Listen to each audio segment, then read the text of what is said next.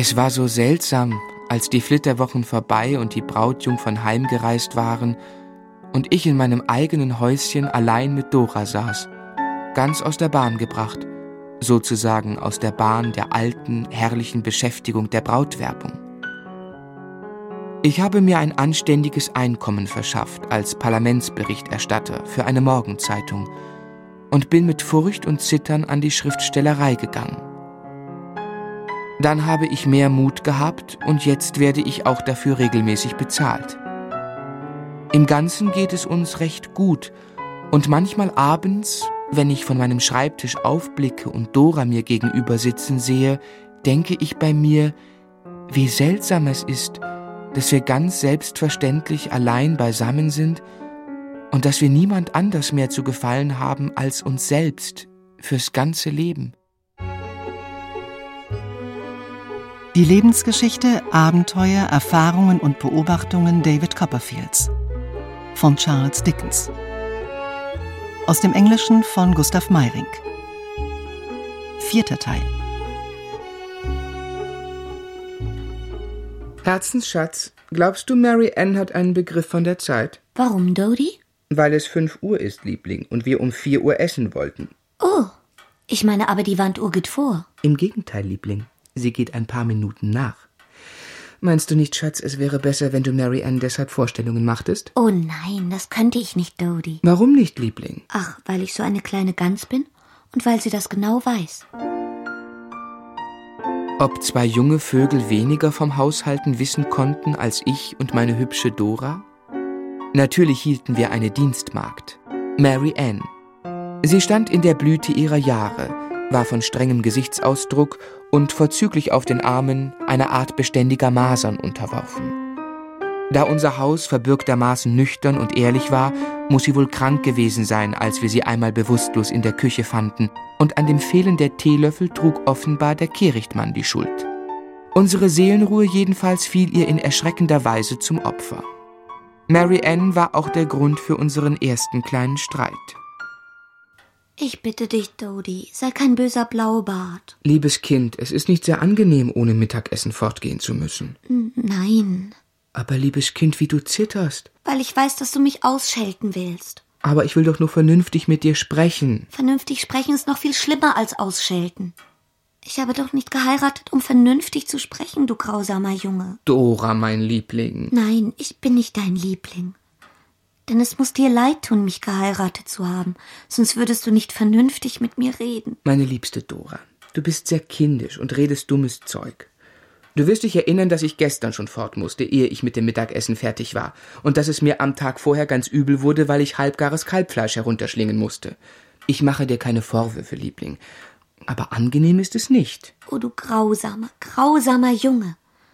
Zu sagen, ich wäre ein garstiges Weib. Aber liebste Dora, das habe ich doch niemals gesagt. Du sagtest, ich, ich sei nicht angenehm. Ich sagte, dieses Wirtschaften sei nicht angenehm. Das, das ist doch genau dasselbe. Ich hatte Doras weiches Herz verletzt, und sie ließ sich nicht trösten. Ich musste forteilen und wurde den Rest des Tages von solchen Gewissensbissen gefoltert, dass ich mich ganz elend fühlte. Mir war zumute wie einem Mörder, und ein unbestimmtes Gefühl maßloser Verderbtheit wollte mich nicht verlassen. Ich kam erst zwei oder drei Stunden nach Mitternacht nach Hause. Meine Tante erwartete mich.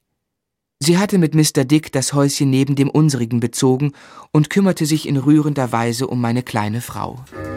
Setz dich doch, Trot. Du bist noch hier, Tante Betsy? Blümchen war etwas betrübt und ich habe ihr Gesellschaft geleistet. Das ist alles. Ich versichere dir, Tante, der Gedanke, dass Dora betrübt ist, macht mich unglücklich. Aber ich wollte doch nichts weiter als mit ihr über unsere häuslichen Angelegenheiten reden. Du musst Geduld haben, Trot. Blümchen ist eine sehr zarte kleine Blüte und der Wind muss sanft mit ihr umgehen. Meinst du nicht, Tante, dass du dann und wann zu unserem gemeinsamen Vorteil Dora einen kleinen Rat geben könntest? Trot, nein, verlange das nicht von mir.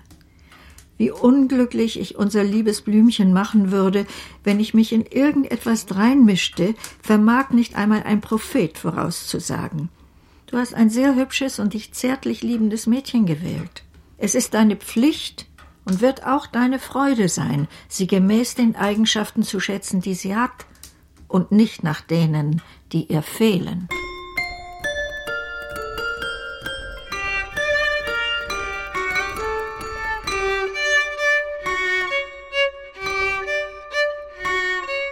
Ich war guten Willens und wir gaben ein kleines Mittagessen für Traddles. Er war endlich Advokat geworden, aber noch immer unverheiratet. Ich hätte mir kein hübscheres Frauchen am Tisch wünschen können, aber mehr Platz am Tisch, als wir uns hinsetzten. Traddles saß so eingeklemmt zwischen der Pagode von Jip, eine der ersten Anschaffungen unseres neuen Haushaltes, ein chinesisches Hundehaus mit kleinen Glöckchen auf dem Dach, dem Gitarrenfutteral, Doras Staffelei und meinem Schreibtisch, dass ich wirklich zweifelte, ob er Messer und Gabel würde gebrauchen können. Ein Weltmeer von Platz Copperfield. Ich versichere dir ein Weltmeer. Noch etwas anderes hätte ich gern gesehen. Nämlich, dass Jip nicht während des Essens auf dem Tischtuch hätte herumlaufen dürfen. Diesmal schien er sich ausdrücklich für berufen zu halten, Traddles einzuschüchtern. Da ich aber wusste, wie schmerzlich meine liebe Dora jede Beeinträchtigung ihres Lieblings empfand, wagte ich keinen Einwand. Liebling, was ist in dieser Schüssel? Austern, Schatz. Was für ein netter Einfall. Ja, Dodie? Ein brillanter Einfall. Traddles isst sie außerordentlich gern. Ich habe ein kleines Fässchen gekauft. Und der Mann sagte, sie wären sehr gut. Aber ich, ich, ich fürchte, es ist etwas nicht ganz in Ordnung damit. Aber warum denn? Man muss sie nur öffnen. Aber sie. Sie lassen sich nicht öffnen. So war es. Wir hatten kein Austernmesser und hätten es auch nicht zu gebrauchen verstanden. So sahen wir denn die Austern bloß an und aßen das Schöpsenfleisch. Das heißt, den Teil, der nicht roh war, und vervollständigten das Mahl mit Kapern. Ich wollte, ich hätte einige Jahre mit Agnes zusammenwohnen können. Warum? Ich glaube, es hätte mir viel nützen können und ich hätte viel von ihr gelernt. Du musst bedenken, dass Agnes viele Jahre für ihren Vater die Wirtschaft führte. Als Kind schon war sie die Agnes, die wir kennen. Willst du mir einen Namen geben, den ich gern haben möchte, Dodie? Was für einen Namen? Es ist ein dummer Name. Kindisches Frauchen. Was denkst du dir nur bei diesem Wunsch? Ich meine nicht etwa, dass du mich so rufen sollst, anstatt Dora. Ich will nur, dass du so an mich denken sollst. Wenn du mir böse bist, so denk dir. Ich wusste schon lange, dass sie auch als Gattin nur ein kindisches Frauchen sein wird. Wenn du an mir vermisst, was ich gern sein möchte und vielleicht nie werden kann, so sage dir nur, mein kindisches Frauchen liebt mich doch.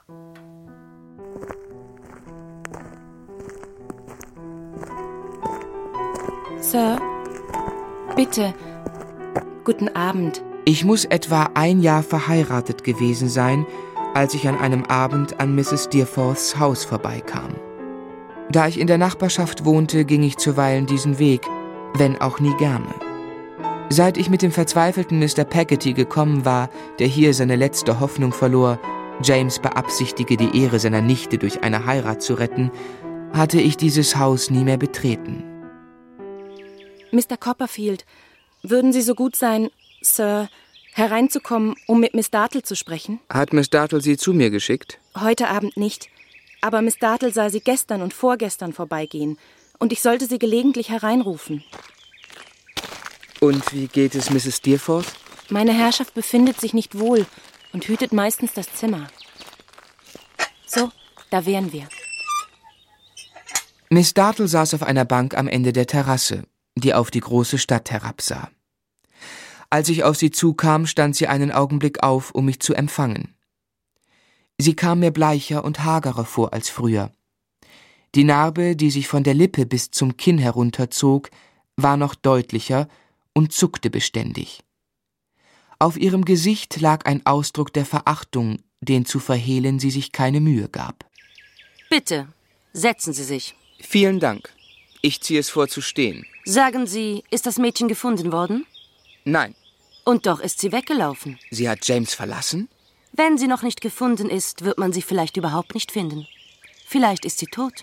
Es freut mich, dass die Zeit Sie so versöhnlich gestimmt hat, Miss Dartle. Sparen Sie sich Ihren Sarkasmus, Sir. Wollen Sie erfahren, was ich von ihr weiß? Sie stand mit einem bösen Lächeln auf, ging auf eine Hecke von Immergrün zu und rief, als ob sie ein unreines Tier riefe. Herkommen. Steerforths Diener erschien, Littimer. Derselbe Schurke, der James Steerforth zur Flucht mit Emily verholfen hatte, der zum Unglück des alten Peggotty und zum Elend von Ham seinen Teil beigetragen hatte. Ich musste an mich halten, als ich spürte, wie der alte Zorn wieder in mir aufstieg. Erzählen Sie Mr. Copperfield von der Flucht. Mr. James und ich, Madam. Sprechen Sie nicht zu mir. Mr. James und ich, Sir. Auch nicht zu mir gefälligst. Sehr wohl. Mr. James und ich waren mit dem Mädchen auf Reisen, seit sie unter Mr. James Schutz Yarmouth verließ. Wir waren in Frankreich, in der Schweiz, in Italien, kurz fast überall. Mr. James hing ganz ungewöhnlich an dem Mädchen und war lange Zeit beständiger, als ich ihn gekannt habe. Sie zeigte sich sehr bildungsfähig und erlernte mehrere Sprachen. Und niemand würde in ihr das einfache Fischermädchen wiedererkannt haben. Es fiel mir auf, dass sie überall, wo wir hinkamen, sehr bewundert wurde. Miss Dartles Augen wanderten ruhelos über den fernen Horizont, und auf ihrer Lippe zuckte es mehr denn je.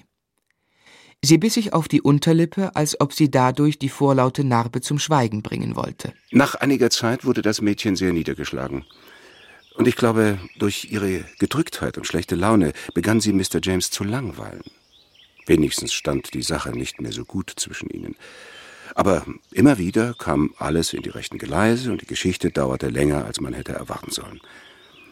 Endlich, als ziemlich viele Vorwürfe zwischen beiden gewechselt worden waren, brach Mr. James eines Morgens aus der Nähe von Neapel auf, wo wir eine Villa hatten, und überließ es mir, dem Mädchen zu eröffnen, er wäre abgereist. Er hat sie alleine in Italien zurückgelassen? Mr. James benahm sich höchst ehrenhaft, denn er ließ ihr das Anerbieten machen, eine sehr respektable Person zu heiraten, die bereit war, das Geschehene zu vergessen und zumindest eine ebenso gute Partie war wie irgendeine andere, die das Mädchen normalerweise hätte erwarten können, denn sie war doch von sehr niederer Herkunft. Ich war überzeugt, dass der Schuft von sich sprach. Und auch Miss Dartle schien dieser Meinung zu sein. Aber sie weigerte sich, den Vorschlag anzunehmen und zeigte ihr wahres Gesicht. Eine heftigere Person ist mir noch nicht vorgekommen. Ihr Benehmen war über die Maßen schlecht. Sie bewies nicht mehr Dankbarkeit als ein Stock oder ein Stein. Umso besser denke ich von ihr. Kurz, wir mussten eine Zeit lang alles aus ihrer Nähe entfernen, womit sie sich und andere Leute hätte verletzen können, und sie einsperren. Doch befreite sie sich eines Nachts, brach einen Fensterladen auf, den ich selbst zugenagelt hatte, ließ sich an einem Rebengeländer hinab, und seitdem hat man, soviel ich weiß, nichts wieder von ihr gehört. Sie ist vielleicht tot. Als es unzweifelhaft war, dass man sie nicht mehr auffinden würde, reiste ich zu Mr. James und unterrichtete ihn von dem Vorfall. Infolgedessen kam es zu einem Wortwechsel, und ich glaubte es meinem Charakter schuldig zu sein, ihn zu verlassen. Er verletzte mich, da ich von dem unglücklichen Zwiespalt zwischen ihm und seiner Mutter wusste und mir vorstellen konnte, wie groß ihre Sorge sein musste, nahm ich mir die Freiheit, nach England zurückzukehren. Für das Geld, das ich ihm gab? Ganz recht, Madame. Und zu erzählen, was ich wusste. Gehen Sie.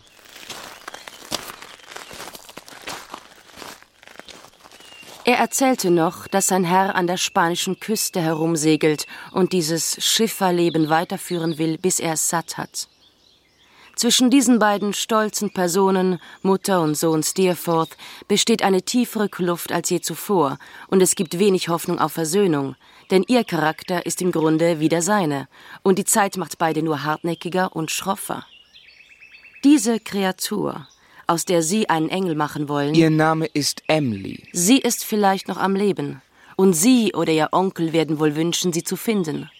Auch wir wünschen das damit James Steerforth nicht durch einen dummen Zufall wieder ihre Beute wird. Wenn Sie glauben, das so grausam betrogene Mädchen würde nicht lieber hundertmal sterben, als jetzt ein Glas Wasser von der Hand James Steerforths anzunehmen, so täuschen Sie sich entsetzlich. Gute Nacht, Mr. Copperfield.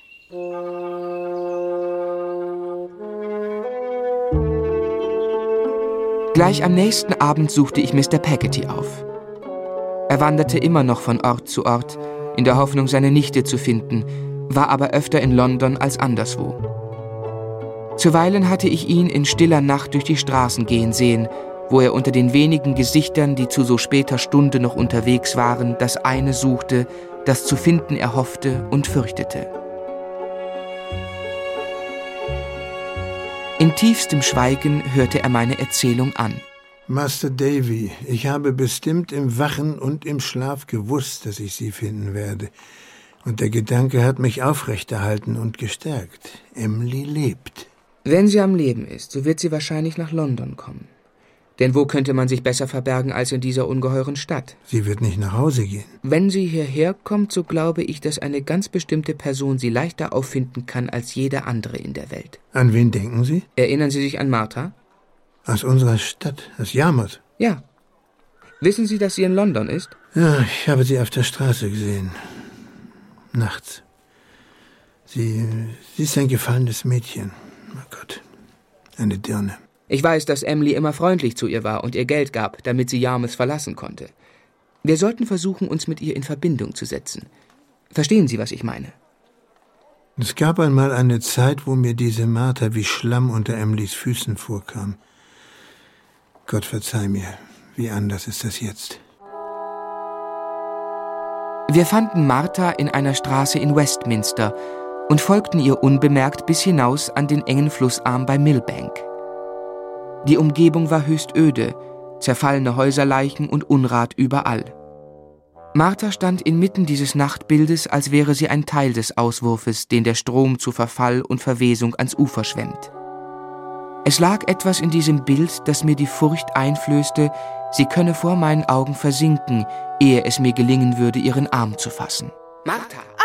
Sie stieß einen Schrei des Entsetzens aus und rang mit mir mit solcher Kraft, dass ich kaum glaube, ich hätte sie allein bewältigen können.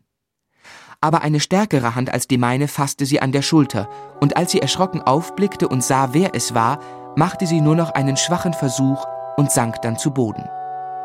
Wir trugen sie weg vom Wasser zu einigen trockenen Steinen. Schweigend standen wir neben ihr, bis sie ruhiger wurde. Schließlich war sie es, die von Emily zu sprechen begann. Ich kann nur sagen, dass ich ihr dankbar bin von ganzer Seele und sie liebe. Oh, glauben Sie nicht, dass die Kraft, ein Wesen zu lieben, ganz ausgestorben ist in mir. Erschlagen Sie mich, weil ich so verkommen bin, aber glauben Sie das nicht von mir. Martha, Gott verhüte, dass ich mich zu Ihrem Richter aufwerfen sollte, liebes Kind.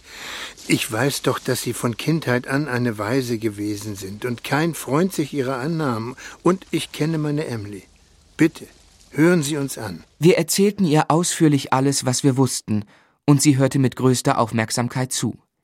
Ihre Augen füllten sich manchmal mit Tränen, aber sie beherrschte sich. Sie wollen mir vertrauen? Ganz und gar. Wenn ich Emily finde, will ich Ihnen Bescheid geben. Ich danke Ihnen, Martha. Bitte, nehmen Sie eine kleine Summe Geldes. Nein, niemals.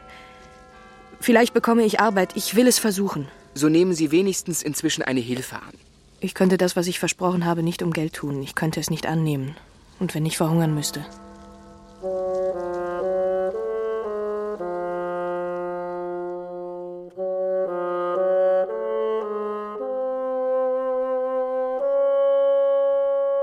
Ich erzähle jetzt von der Zeit, wo ich etwa anderthalb Jahre verheiratet war. Ich arbeitete angestrengt an meinem Buch, ohne mich dabei in der pünktlichen Verrichtung meiner Zeitungspflichten stören zu lassen. Und es erschien und brachte mir viel Erfolg. Und wieder einmal beschloss ich, Doras Geist zu bilden.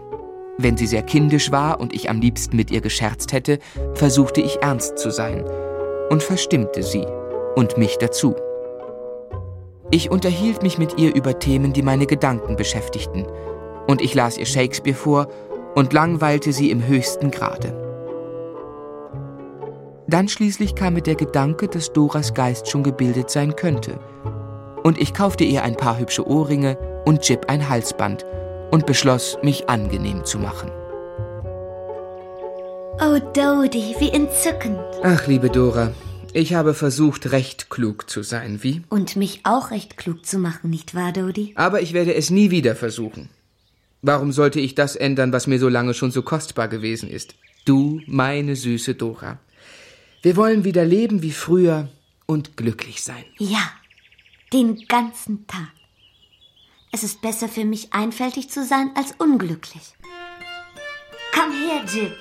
Ich will dir dein neues Halsband anlegen. Wo ist denn mein kleiner Liebling? Ich hatte danach gestrebt, mir Dora anzupassen und fand es unausführbar. Jetzt versuchte ich mich, wie Tante Betsy es mir geraten hatte, Dora anzupassen, und mein zweites Jahr in der Ehe wurde dadurch viel glücklicher als mein erstes. Aber als dieses Jahr verrann, nahmen Doras Kräfte ab. Ich hatte gehofft, dass das Lächeln eines Kindes an ihrer Brust sie aus einem kindischen Frauchen zu einem Weibe machen würde. Es sollte nicht sein. Eine kleine Seele schwebte zögernd einen Augenblick über der Schwelle des irdischen Kerkers und schwang sich dann, nichts ahnend von der drohenden Gefangenschaft, von dannen. Wenn ich wieder herumspringen kann wie früher, Tante, werde ich mit Jip ein Wettrennen veranstalten. Er ist recht faul geworden. Immer hieß es, wir müssen noch ein paar Tage warten. Und dann immer noch ein paar Tage. Und immer noch sprang Dora nicht herum. Ich musste sie bald jeden Morgen die Treppe herab und jeden Abend wieder hinauftragen. Sie fasste mich um den Hals und lachte dabei, als geschähe es zum Spaß. Jip bellte und sprang um uns herum, lief voraus und wartete keuchend, ob wir nachkämen. Gute Nacht, liebes Blümchen. Dieser verhängnisvolle Name. Blümchen, das jetzt wirklich in seiner schönsten Blüte dahinwelkte.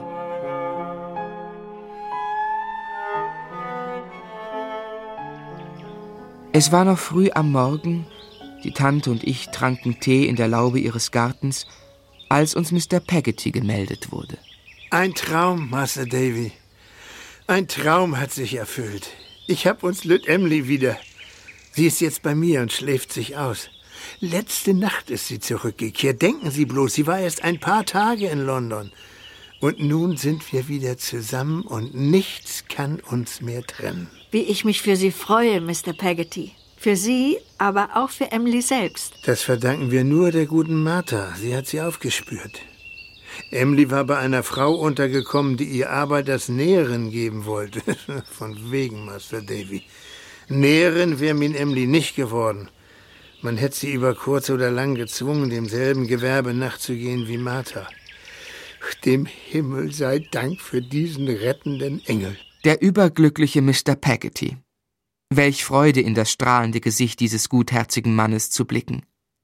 Er erzählte die abenteuerliche Geschichte von Emlys Flucht, wie sie wochenlang bei italienischen Fischern gelebt hatte, dann über Frankreich, wo sie sich als Dienstmagd verdingt hatte, nach Dover und schließlich nach London gekommen war.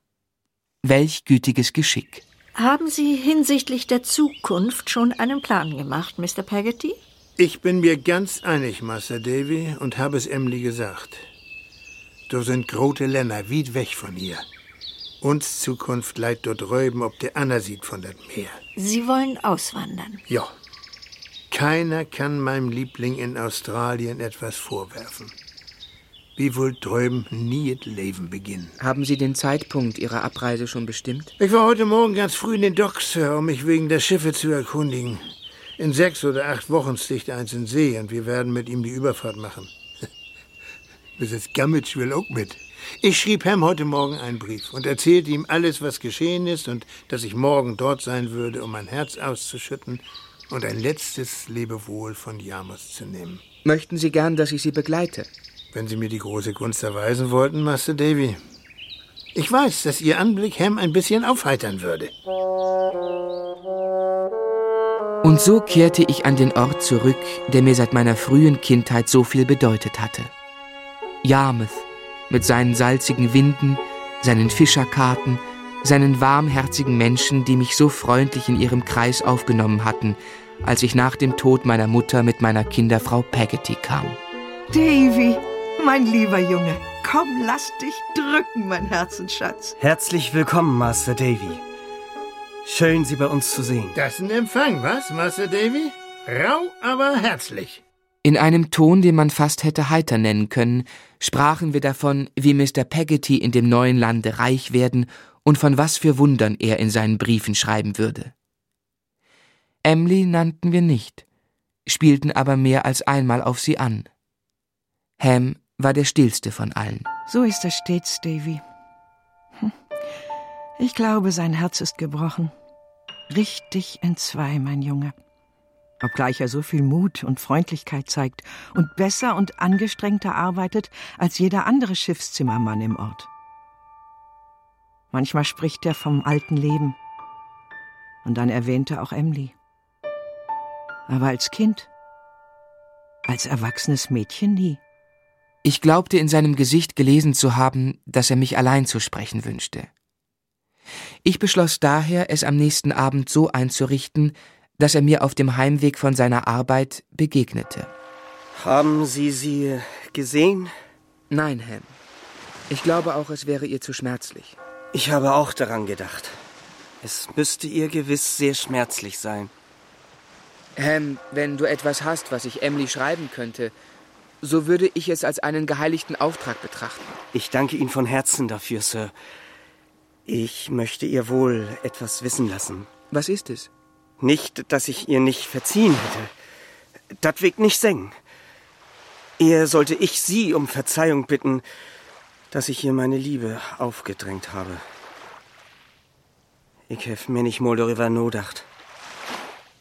Wenn sie mir nicht versprochen haben würde, mich zu heiraten, so hätte sie mir gewiss als Freund anvertraut, was sie auf dem Herzen lag.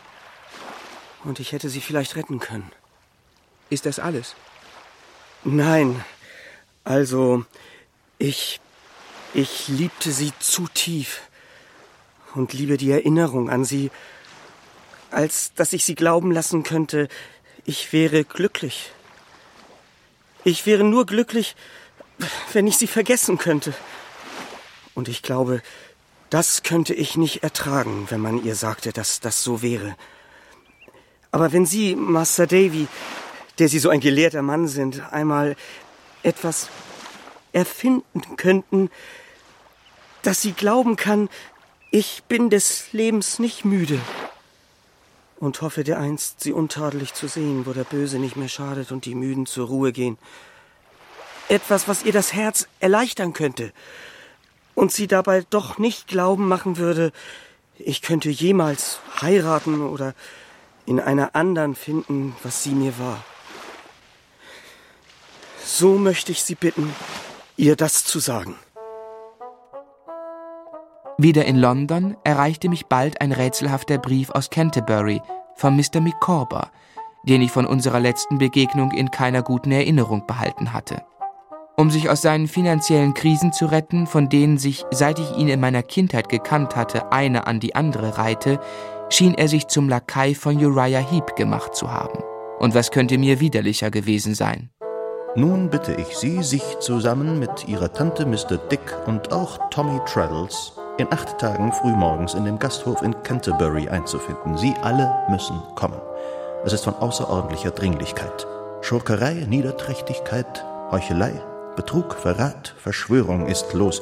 Und der Name der ganzen Niederträchtigkeit ist Uriah Heep. Denken Sie an Miss Wickfield und die Genugtuung für das Unheil, das dieser unerhörte Schuft Heep auf ihr Haupt geladen hat. Ich will nicht eher ruhen, bis ich den Berg Vesuv zu einem Ausbruch beschworen habe, diese gotteslästerliche Kreatur zu verschütten. Zu angegebener Stunde, an angegebenem Orte werde ich ihn entlarven, diesen schauderhaften Schurken. Erst wenn die Pflicht erfüllt und die Sühne vollbracht ist, die mich allein in den Stand setzen kann, meinen Mitmenschen wieder ins Antlitz zu sehen, werde ich zur Ruhe kommen – Gezeichnet Wilkins Micawber. Wie höchst dramatisch und sonderbar. Trot, du und Dick, ihr werdet natürlich fahren, schon allein, um herauszufinden, was dieser entsetzliche Mensch Uriah Heep unserer armen Agnes angetan hat. Ich aber bleibe hier bei meinem Blümchen. Oh nein, liebe Tante, du gehst mit. Sonst bin ich euch beiden für ewig böse und spreche kein Wort mehr mit euch. Ihr bleibt ja bloß eine Nacht weg und Chip wird mich unterdessen beschützen. Um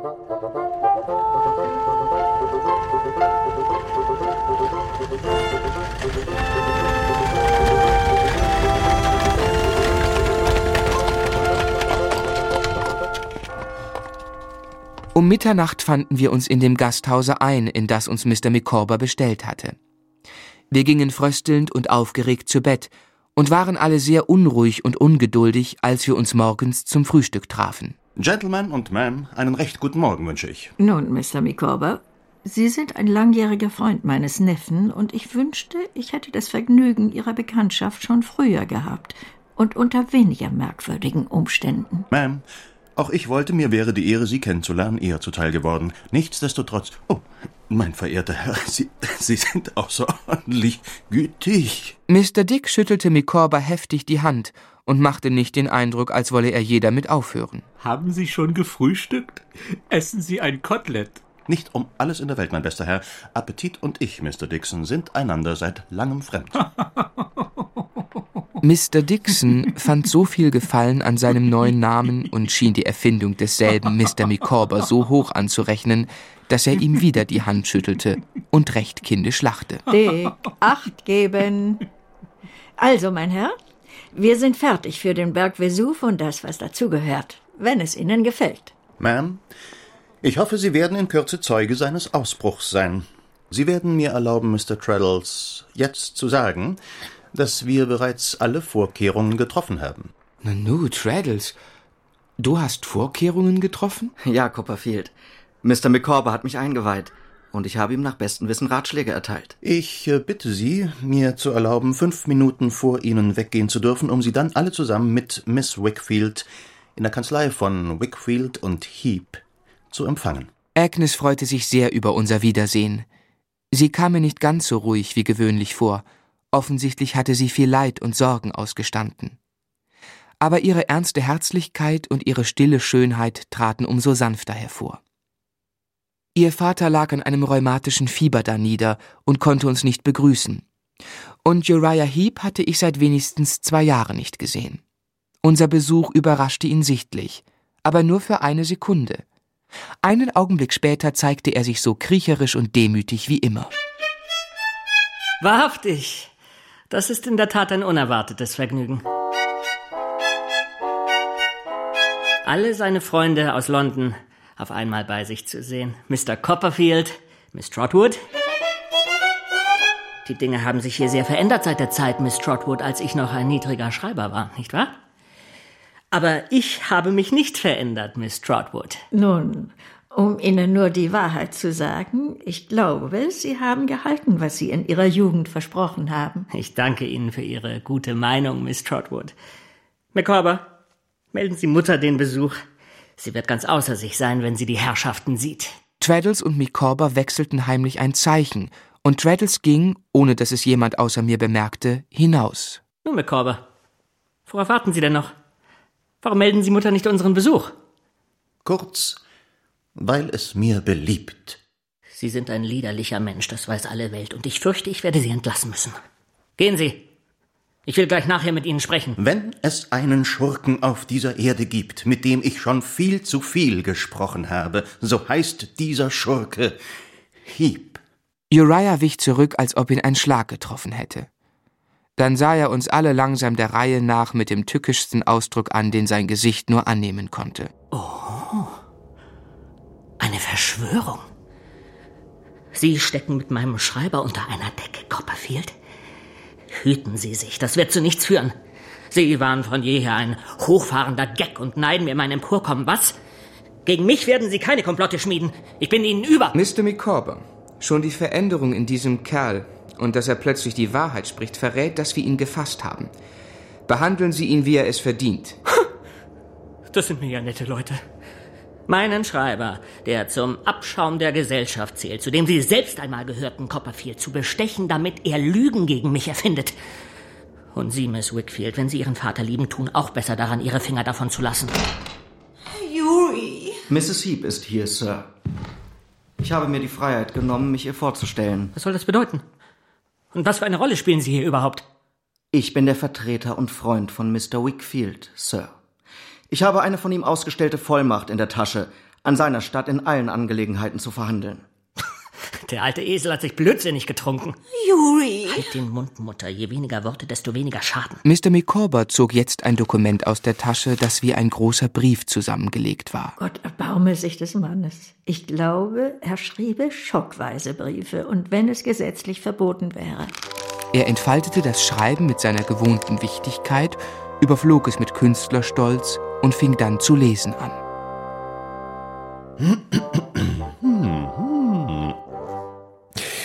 Indem ich vor Ihnen erscheine, um den vollkommensten Schurken, der jemals gelebt hat, anzuklagen, so verlange ich keinen Lohn für mich. Schmach, Not, Verzweiflung und Wahnsinn stürmten mit vereinten Kräften auf mich ein, als ich in die Kanzlei eintrat, die unter dem Namen Wickfield und Heap bekannt ist, in Wirklichkeit jedoch nur von Heap allein geleitet wird. Heap und nur Heap allein ist der Fälscher und Schwindler. Der Teufel soll sie holen.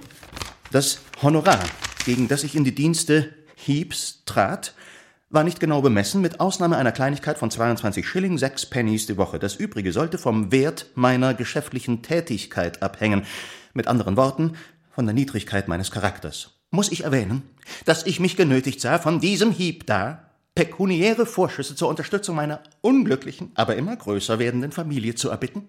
Und dass diese Vorschüsse durch Schuldverschreibungen sichergestellt werden mussten, auf das ich mich in dem Netz, das er für mich spann, verfing? Und ich habe mich herabgelassen, Ihnen in Ihrer Not zu helfen. Sie schulden mir Unsummen. Ich fand heraus, dass meine Unterstützung stets zur Täuschung und Hintergehung einer Person, die ich kurz als Mr. W. bezeichnen will, herangezogen wurde. Mr. W.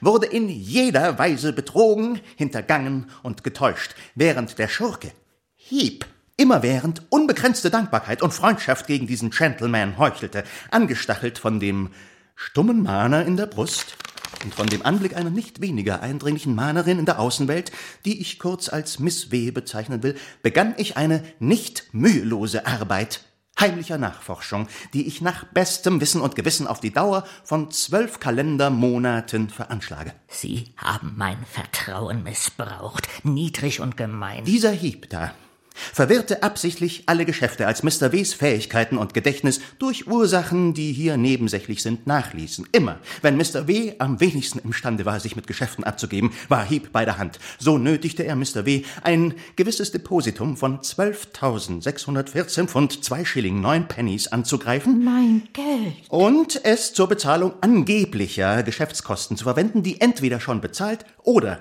niemals vorhanden gewesen waren.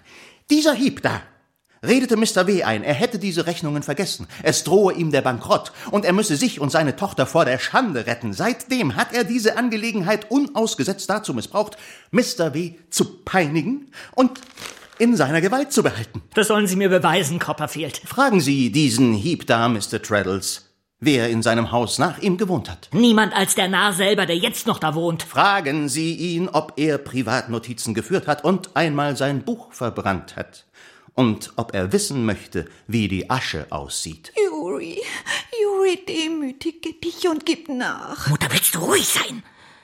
Du weißt nicht, was du sagst. Das Netz wurde immer dichter und dichter, bis der unglückliche Mr. W. vollständig umstrickt war. Seinem Glauben nach bankrott, an Vermögen und an Ehre. Setzte er seine einzige Hoffnung auf dieses Ungeheuer da in Gestalt eines Menschen. Alles dies verpflichte ich mich zu beweisen. Und voraussichtlich noch mehr. Wilkins Micawber. In diesem Moment stürzte Uriah auf den eisernen Geldschrank zu, in dessen Schloss ein Schlüssel stak, und öffnete ihn. Er war leer. Wo sind die Bücher? Jemand hat die Bücher gestohlen. Ich war so frei, als ich wie gewöhnlich heute Morgen die Schlüssel von Ihnen holte, habe ich sie herausgenommen. Seien Sie unbesorgt, Mr. Heap. Ich habe sie in Verwahrung genommen. Ha, sie sind also ein Hehler gestohlenen Gutes. Unter solchen Umständen, ja. Wie groß war mein Erstaunen, als auf einmal meine Tante, die bis jetzt ganz ruhig und aufmerksam dagesessen hatte, auf Uriah Heep losstürzte und ihn mit beiden Händen am Kragen packte. Sie wissen, was ich will. Eine Zwangsjacke! Mein Vermögen! Sie niederträchtiges Subjekt! Ich beeilte mich, die beiden zu trennen, und sie beruhigte sich, schien aber ihren Angriff auf Uriah nicht im geringsten zu bereuen. Liebe Agnes, solange ich glaubte, dein Vater wäre an dem Verlust meines Vermögens schuld, wollte ich auch nicht eine Silbe darüber verlieren, dass ich es hier deponiert hatte. Nicht einmal Trot wusste davon.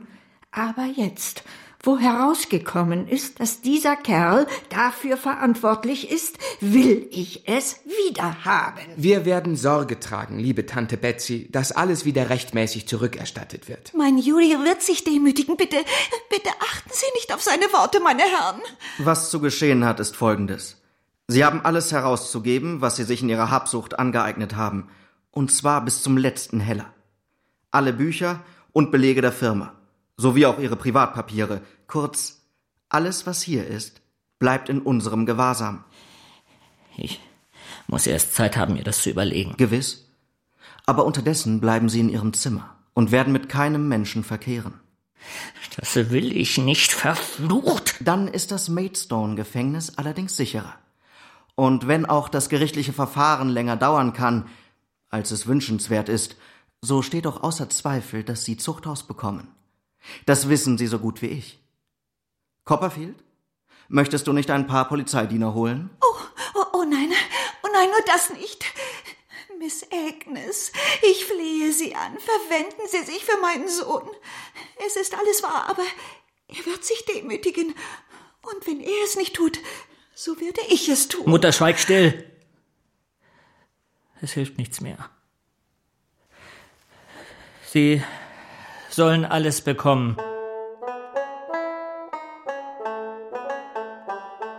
Als die Papiere in unserem Besitz waren, sperrten wir Heep in sein Zimmer, ließen Mr. Dick zu seiner Bewachung zurück und gaben der leidgeprüften Familie Micawber die Ehre. Mr. Micawber, es wundert mich, dass Sie nie ans Auswandern gedacht haben. Es war der Traum meiner Jugend und der gescheiterte Plan meiner reiferen Jahre. Davon hast du nie zu mir gesprochen, mein Lieber. So.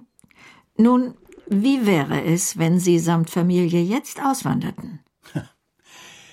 Kapital, Kapital. Kapital. Sie haben uns doch einen so großen Dienst geleistet, denn zweifellos wird noch viel mehr wieder zum Vorschein kommen. Und was könnten wir Besseres für Sie tun, als Ihnen das Kapital zu verschaffen? Ich würde es nicht als Geschenk nehmen, aber wenn ich eine genügende Summe, sagen wir zu fünf Prozent jährlich, geliehen bekommen könnte. Bekommen könnte? Sie sollen und werden sie bekommen. Überlegen Sie sich beide die Sache. Ein paar Leute, die wir kennen, schiffen sich in wenigen Tagen nach Australien ein. Wenn Sie sich zum Auswandern entschließen, könnten Sie ja mit demselben Schiff fahren und einander beistehen. Eine einzige Frage, meine liebe Ma'am. Sind die Zustände des Landes derart, dass ein Mann von Mr. Micawbers Fähigkeiten Aussicht hat, auf der Leiter der Gesellschaft eine höhere Stufe einzunehmen? Nirgends bieten sich bessere Gelegenheiten für einen Mann, der sich gut aufführt und fleißig ist. Ausgezeichnet. Es liegt auf der Hand, dass das der richtige Boden für einen Mann mit den Talenten meines Gatten ist.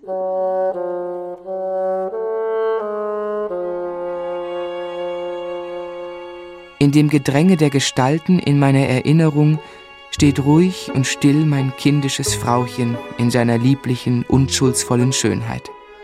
Alles andere verblasst und verschwindet.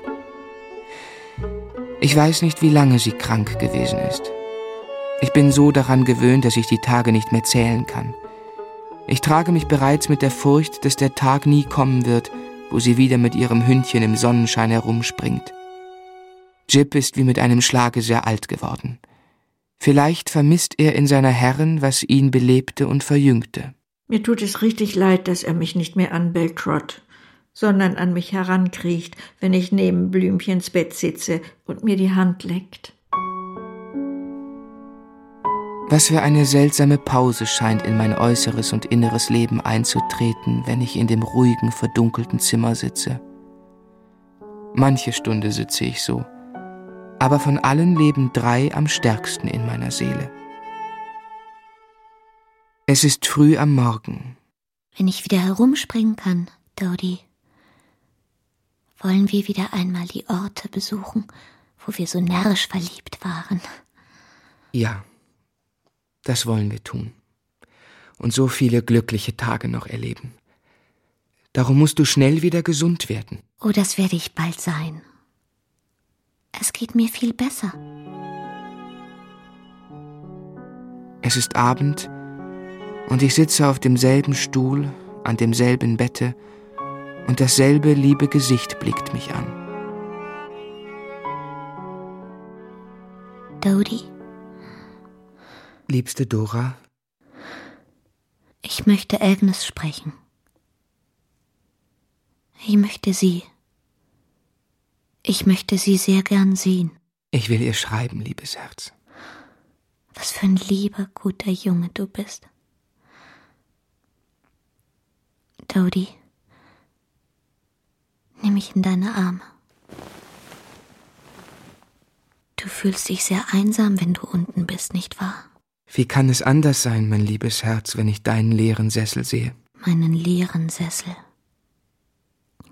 Schreib Agnes und lass sie herzlich grüßen und ihr sagen, dass mir sehr viel daran liegt, sie zu sprechen. Und weiter will ich nichts mehr.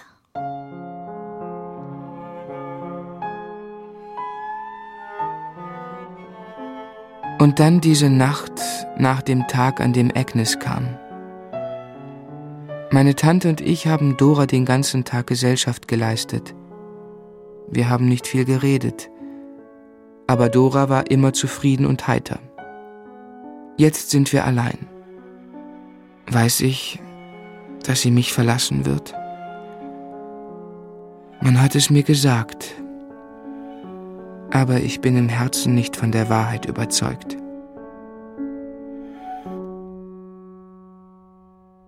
Ich will dir etwas sagen, Dodie. Wirst du mir auch nicht böse sein, Böse sein?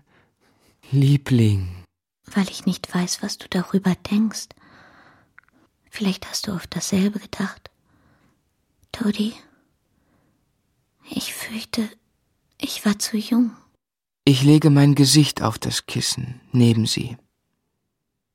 Und sie blickt mir in die Augen und spricht sehr leise. Ich fürchte, ich war zu jung, Liebling. Nicht nur an Jahren, auch an Erfahrung und allem. Ich war ein junges, kindisches Geschöpf. Ich fürchte, es wäre besser gewesen, wenn wir uns nur wie Kinder geliebt und einander wieder vergessen hätten. Wir waren sehr glücklich miteinander. Meine süße Dora. Sehr, sehr glücklich. Aber im Laufe der Jahre würde mein lieber Junge seines kindischen Frauchens überdrüssig geworden sein. Sie hätte immer weniger und weniger zu seiner Lebensgefährtin gepasst. Es ist besser so, wie es ist. Ach, liebste Dora, sprich nicht so zu mir. Jedes Wort klingt wie ein Vorwurf. Nein, keine Silbe. Ich liebe dich zu sehr, als dass ich dir je einen Vorwurf hätte machen können. Das war mein einziges Verdienst. Außer dass ich hübsch war. Ist es einsam unten? Sehr, sehr. Weine nicht. Steht noch mein Sessel dort? An seiner alten Stelle. Oh, wie mein armer Junge weint. Still, still. Nun versprich mir noch eins. Ich möchte mit Agnes reden. Allein. Lass niemanden herein, nicht einmal die Tante. Jetzt geh und schick mir Agnes. Ich kann nicht. Lass mich bei dir sein. Ich sagte, es ist besser so. Ich weiß, ich war zu jung und kindisch. Es ist viel besser so, wie es ist.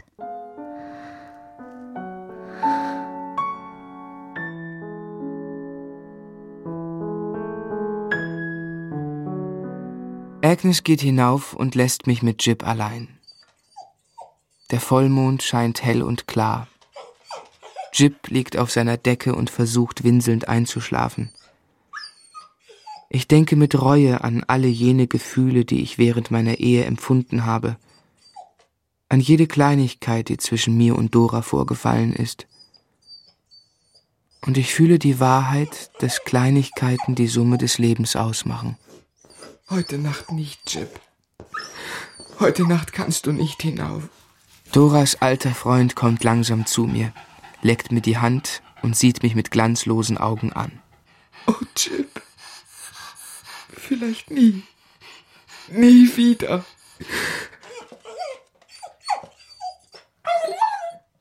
Er legt sich zu meinen Füßen nieder wie zum Schlafen, winselt und ist tot.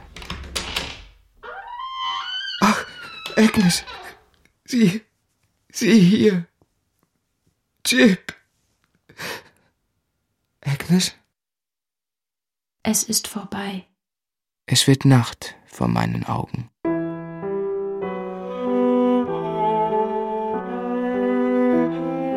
Als die Erde die sterblichen Überreste meiner geliebten Dora bedeckte, wartete ich nur noch auf das, was Mikorber die Pulverisierung Hiebs nannte, und auf die Abfahrt der Auswanderer.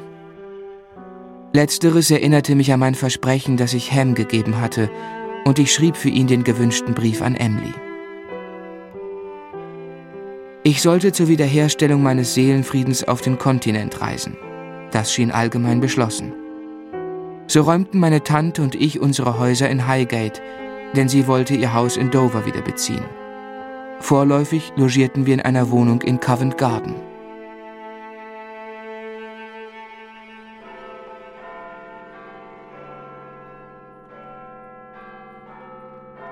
Lieber Trot, wach auf. Mr. Peggotty ist da. Kann er hereinkommen? Ja.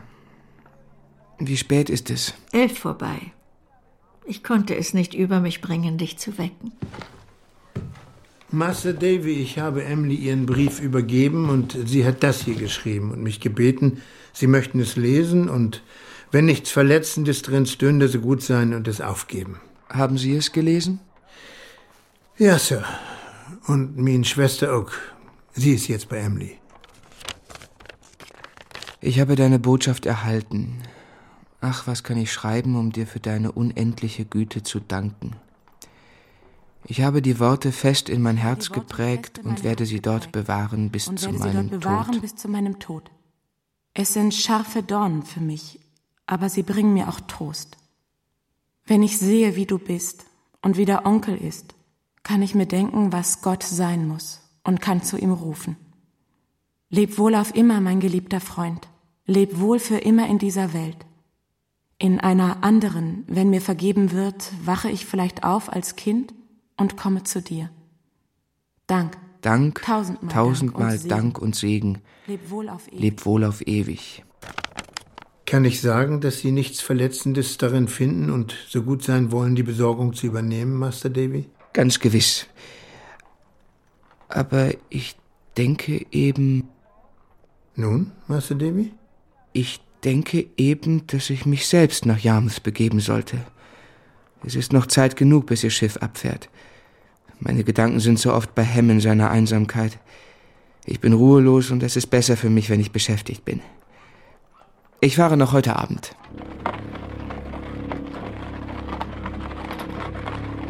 Kommt Ihnen der Himmel nicht sonderbar vor? Ich kann mich nicht erinnern, ihn je so merkwürdig gesehen zu haben. Ich auch nicht, Sir. Das bedeutet Sturm, Sir. Es wird Unglück auf See geben, ehe viel Zeit vergeht. Es hatte den ganzen Tag über Wind geherrscht und im Laufe der Nacht schwoll er immer mehr an. In Yarmouth stieg ich im Gasthaus ab und der Wind war ein gewaltiger Sturm geworden.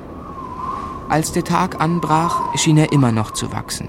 Sand und Steine flogen herum, Bäume wurden entwurzelt, Dächer abgedeckt und das Wasser war viele Meilen weit über die Dünen getreten. Ein Schiff ist vor der Küste verunglückt. Ein Schoner aus Spanien oder Portugal. Schnell, Sir, wenn Sie es noch sehen wollen. Es geht jeden Augenblick in Trümmer. Ich kämpfte mich zum Strand hindurch gegen die schreckliche Kraft des Sturmes an und bekam bald die rasende See zu Gesicht. Der halbe Ort schien am Strand versammelt. Und da sah ich es, Gott im Himmel, dicht vor uns. Der Großmast war sechs oder acht Fuß über Deck glatt abgebrochen. Eine gewaltige Sturzwelle schoss über das Schiff hinweg und riss alles in die schäumenden Wogen. Dann tauchte das Wrack mit einem Mann wieder aus der Tiefe empor. Er hatte sich an das Tauwerk des noch übrigen Mastes geklammert. Die erbittert kämpfende Gestalt eines Mannes mit langem Lockenhaar. Wieder verloren wir das Schiff aus den Augen und wieder stieg es empor. Da gibt es keine Rettung mehr. Man müsste versuchen, mit einem Tau auf das Schiff zu gelangen, um eine Verbindung zum Land herzustellen. Aber das wäre Wahnsinn! Und plötzlich sah ich Ham hervorstürzen. Ich kämpfte mich zu ihm durch. Dieser Blick, derselbe wie damals an dem Morgen nach Emlys Flucht. Hä? Nein! Du willst doch da nicht raus! Es wäre Irrsinn! Master Davy, wenn mir Tiet komisch, hätte ich doch nichts gegen. Der Herr droben segne sie und alle. Fahr dich, Stürlüt! Ich go!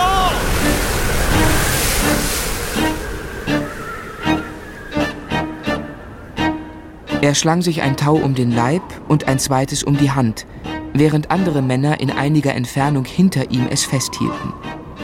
Das Wrack zerschellte. Das Leben des einzig Überlebenden hing an einem seidenen Faden. Immer noch hielt der Mann sich fest. Er hatte eine rote Mütze auf dem Kopf, nicht wie eine Matrosenmütze, sondern schöner. Und wie die wenigen Planken, die noch zwischen ihm und dem Tode aushielten, vor der Gewalt der Wogen erzitterten, da sahen wir alle, wie er uns mit der Mütze winkte. Ham beobachtete die Brandung, bis eine große Woge vom Strand zurückrollte. Dann warf er über die Schulter einen Blick auf die, die das Tau hielten, und stürzte der Welle nach. Einen Augenblick später sah man ihn mit den empörten Wogen kämpfen. Er stieg mit den Kämmen empor und sank in die Täler herab. Und jetzt schwamm er zu dem Wrack. Endlich war es ganz nahe gekommen, so nahe, dass er es mit einer kräftigen Armbewegung mehr hätte erreichen können. Da wälzte sich eine hohe grüne Mauer über das Wrack hinweg. Er tauchte hinein und alles war verschwunden.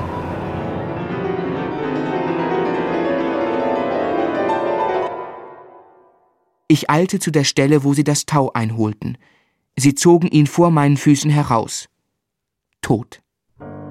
Sein edles Herz stand für immer still.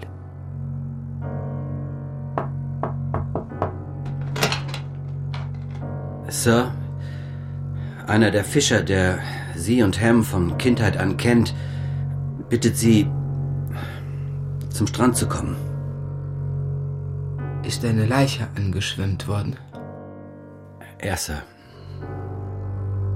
Ich eilte zum Strand.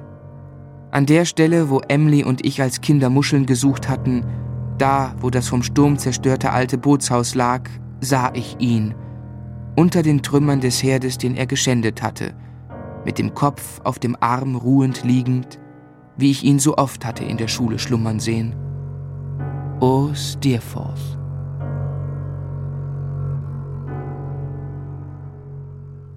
Es war nicht leicht, Peggotty und ihrem Bruder zu sagen, dass ich den Brief abgegeben hatte, ohne etwas von dem Unglück zu verraten. Aber ich tat es und machte sie glücklich. Der Tag der Abreise kam und wir nahmen Abschied von den Auswanderern. Es war ein schmerzliches Lebewohl. Auch ich verließ bald darauf England, verließ alle, die mir lieb und teuer waren, und hatte mit meinem ungeschulten Herzen keinen Begriff von dem Schmerz, den es zu bekämpfen galt. Ich trauerte. Ich trauerte um mein kindisches Frauchen, das so jung die blühende Welt hatte verlassen müssen.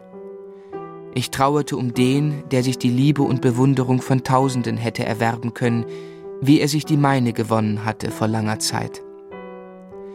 Ich trauerte um das gebrochene Herz, das Ruhe gefunden hatte im stürmischen Meer, und die zertrümmerte Familie, in deren Mitte ich als Kind geborgen gewesen war. Als meine Schwermut den Höhepunkt erreicht hatte, glaubte ich, ich würde sterben und kehrte zuweilen um auf meinem Wege, um in die Heimat zu reisen. Dann wieder fuhr ich weiter von Stadt zu Stadt und suchte, ich weiß nicht was.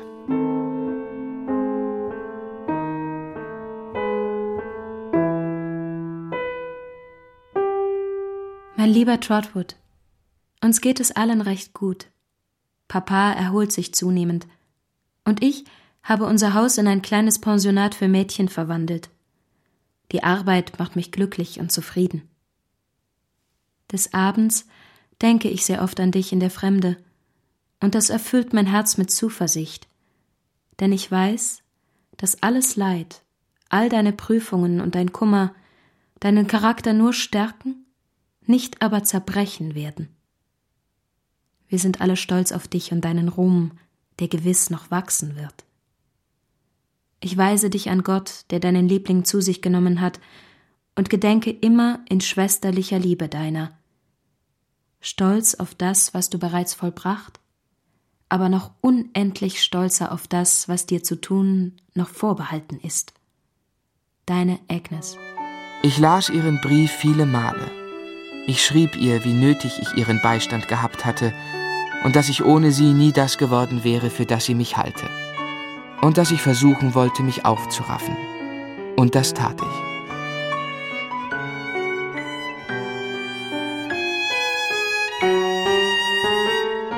In den drei Jahren, die ich im Ausland war, schrieb ich zwei Romane, deren Veröffentlichungen der treue Traddles in der Heimat unter sehr vorteilhaften Bedingungen für mich besorgte. Nachrichten vom Wachsen meines Ruhmes erreichten mich durch Reisende, die ich zufällig traf. Wann begann ich zu denken, dass ich meine frühesten und herrlichsten Hoffnungen auf Agnes hätte stützen sollen, dass ich in jugendlicher Gedankenlosigkeit das Kleinod ihrer Liebe achtlos weggeworfen hatte? Ich weiß es nicht. Drei Jahre. Eine lange Zeit, wenn auch schnell vergangen. Ich kehrte zurück in die Heimat und zu Agnes.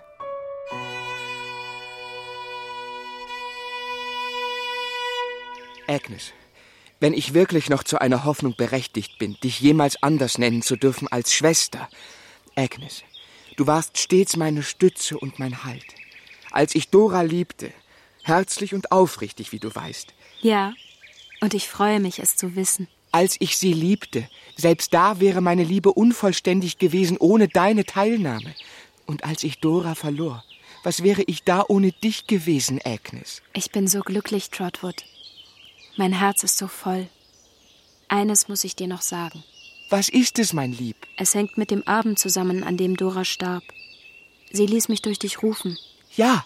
Sie sagte, sie habe eine letzte Bitte an mich und hinterlasse mir einen letzten Auftrag. Und der war? Dass ich ihre Stelle einnehmen möchte. Ich wandere mit Agnes auf der Straße des Lebens dahin. Ich sehe unsere Kinder und Freunde um uns her und höre das Rauschen vieler alter vertrauter Stimmen. Welche Gesichter sind mir die deutlichsten in dem flutenden Gewühl? Alle wenden sich mir zu, wenn ich meine Gedanken frage. Meine Tante mit einer scharfen Brille, eine Greisin von 80 Jahren und mehr, aber noch kerzengerade und aufrecht unzertrennlich von ihr Peggy, meine gute alte Kinderfrau. Auch sie trägt eine Brille und näht abends sehr dicht bei der Lampe. Ihre Wangen sind ganz runzelig geworden. Meine Tante ist jetzt endlich befriedigt. Sie ist Patin einer wirklichen lebendigen Betsy Trotwood, und Dora, die Nächste, meint, sie werde von ihr verzogen. Mitten unter meinen Jungen sehe ich einen alten Mann, der riesige Papierdrachen macht und in die Luft aufblickt mit einer Wonne, für die es keine Worte gibt. Er begrüßt mich begeistert und flüstert mir zu Trotwood, es wird dich freuen zu hören, dass ich demnächst meine Denkschrift beendigen werde. Dann verschwimmen diese Gesichter. Nur eins, das auf mich niederscheint wie ein himmlisches Licht, das mir alles erleuchtet, steht über ihnen.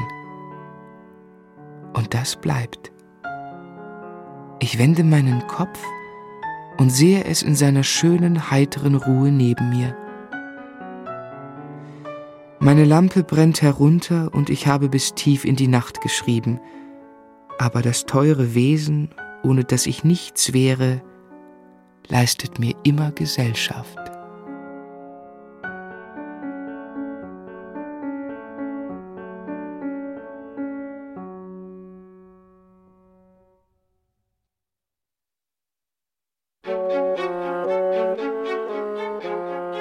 Die Lebensgeschichte, Abenteuer, Erfahrungen und Beobachtungen David Copperfields von Charles Dickens. Aus dem Englischen von Gustav Meyring. Vierter Teil.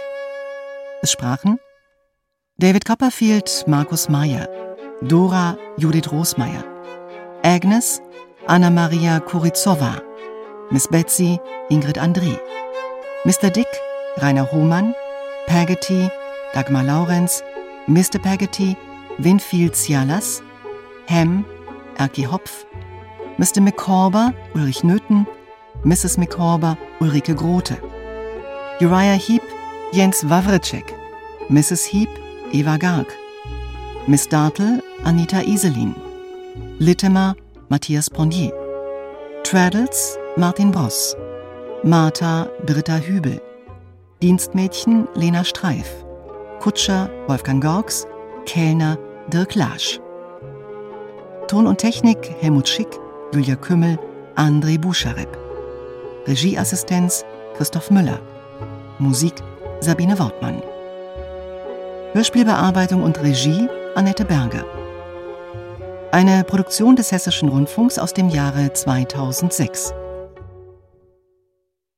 Dramaturgie und Redaktion Ursula Ruppel.